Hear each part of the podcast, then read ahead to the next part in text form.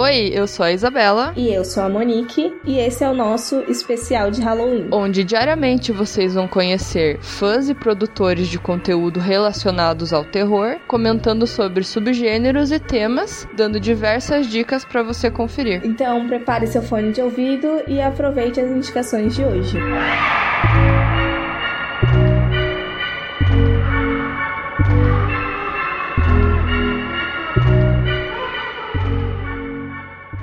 Olá, meu nome é Kelps Negronski e, igual a você, também sou fã do gênero horror, essa coisa maravilhosa construída com sangue, medo e dor.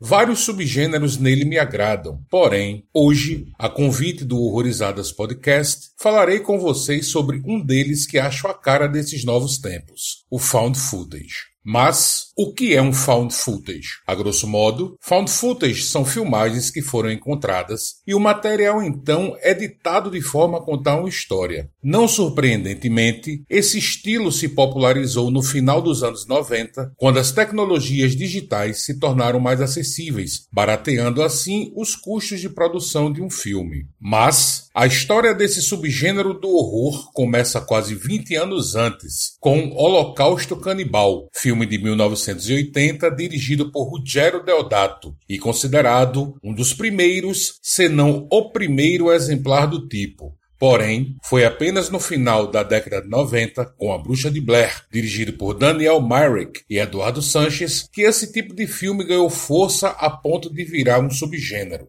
Falaremos um pouco disso daqui a pouco, mas por hora voltemos ao começo. 20 anos antes, onde Holocausto Canibal levou multidões ao cinema e o diretor para a cadeia por seis dias, tamanho o alvoroço que causou. No filme, uma equipe de documentaristas em busca de uma tribo perdida na selva amazônica desaparece, sendo enviada então uma outra para descobrir o que aconteceu com eles, nos levando a um inferno verde de dor, mortes e desatinos que em vários vários momentos nos fazem virar a cara para o que vemos. Tamanha brutalidade presente. Lembram dos seis dias na cadeia do diretor? Eles aconteceram simplesmente porque Ruggero Deodato não conseguiu provar em tempo hábil para a justiça que o que se via nas telas era falso. E confesso a vocês que as histórias sobre esse filme são tão cabulosas que até gravar esse áudio para o Horrorizadas Podcast, eu nunca tinha tido coragem de assisti-lo. Mas vi, e ainda que com algumas cenas desnecessárias, me deparei com um filme de horror de qualidade que inclusive recomendo.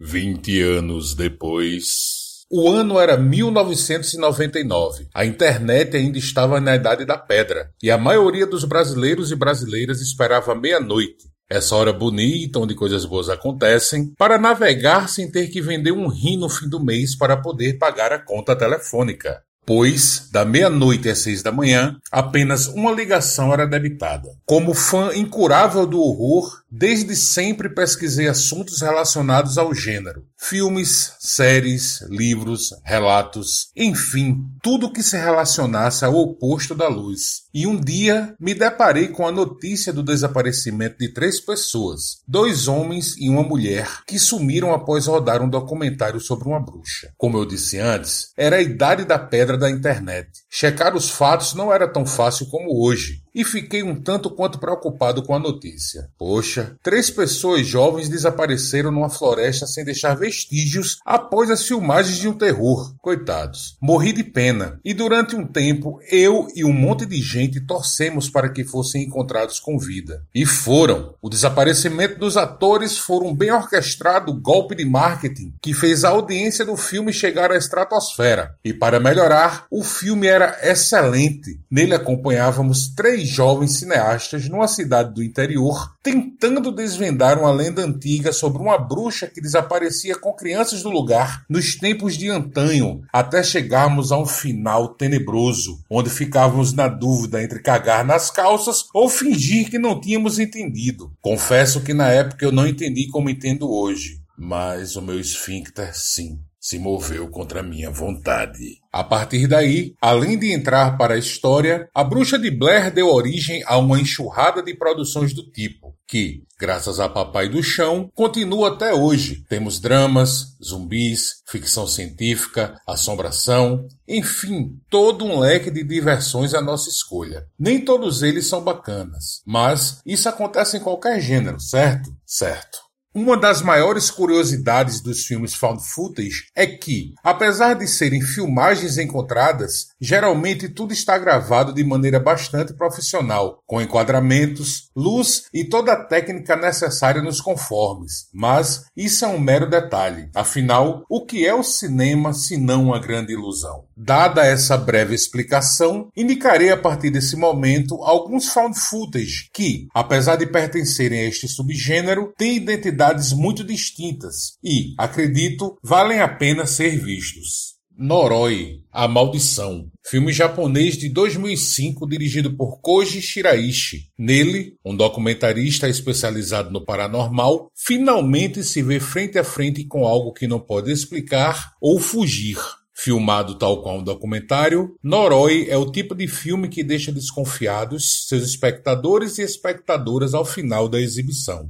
Rec, filme espanhol de 2007 dirigido por Jaime Balagueró e Paco Plaza. Aqui, uma repórter e sua equipe, ao acompanhar uma ocorrência com uma equipe de bombeiros, se vê presa num prédio cujos moradores já não são o que costumavam ser. Sangue, sangue, sangue e um final impactante. Neste filme aqui, assim como em Noroi, a questão dos enquadramentos profissionais que comentei antes se releva porque os participantes são trabalhadores da área. Lake Mungo, filme australiano de 2008 com direção de Joel Anderson. Após a morte trágica da filha, uma família tem que lidar com verdades inconvenientes e aparições fantasmagóricas. Alguns não consideram found footage no conceito estrito desse subgênero. Porém, a revelação final se dá por causa de uma filmagem encontrada, e por causa disso, além de ser perturbador, indico esse filme a vocês. O Caçador de Troll, filme norueguês de 2010, com direção de André Ovredal. Intrigados com a estranha morte de vários ursos, um grupo de estudantes noruegueses vai investigar o motivo e descobre que nesse mundo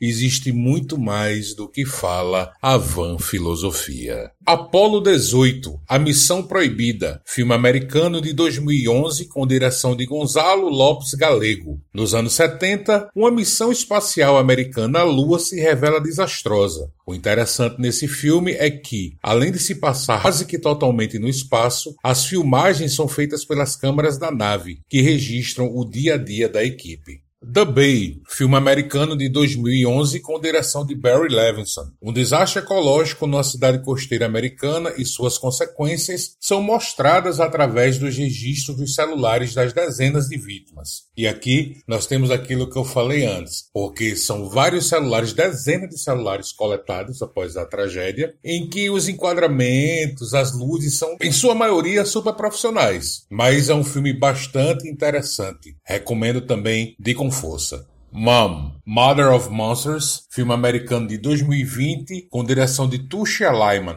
Único filme dessa lista dirigido por uma mulher. Aqui, a mãe de um adolescente problemático grava o dia a dia de ambos, pois, não bastassem as agruras de ser mãe solo com passado conturbado, ela desconfia que o filho seja um psicopata. E aqui termina minha breve participação no Horrorizadas Podcast. Quero agradecer a paciência de vocês por terem me ouvido até aqui e principalmente ao convite do podcast. Saibam que me sinto muito honrado por estar aqui. E se alguns de vocês que estão ouvindo já tiverem assistido a todos esses filmes que indiquei, parabéns, seus lindos e suas lindas! Se vocês não assistiram todos, assistam alguns que eu indiquei. Foram poucas dicas, porém, como eu falei antes, são filmes bastante diferentes entre si, que eu acho que serão divertidos de serem assistidos ou revistos. Afinal, cinema também é revisão, não é verdade? Sei também que conversas sobre cinema e principalmente sobre found footage podem durar horas e horas e horas, talvez até vidas. Né? Agradeço mais uma vez a essa participação aqui no Horrorizadas e espero que a gente se encontre mais para frente em outros momentos. Muito obrigado a você, caro ouvinte, cara ouvinte. Obrigado a você, Horrorizadas Podcast. Tamo juntos e espero de coração que vocês tenham gostado do que acabaram de ouvir. Valeu, fui!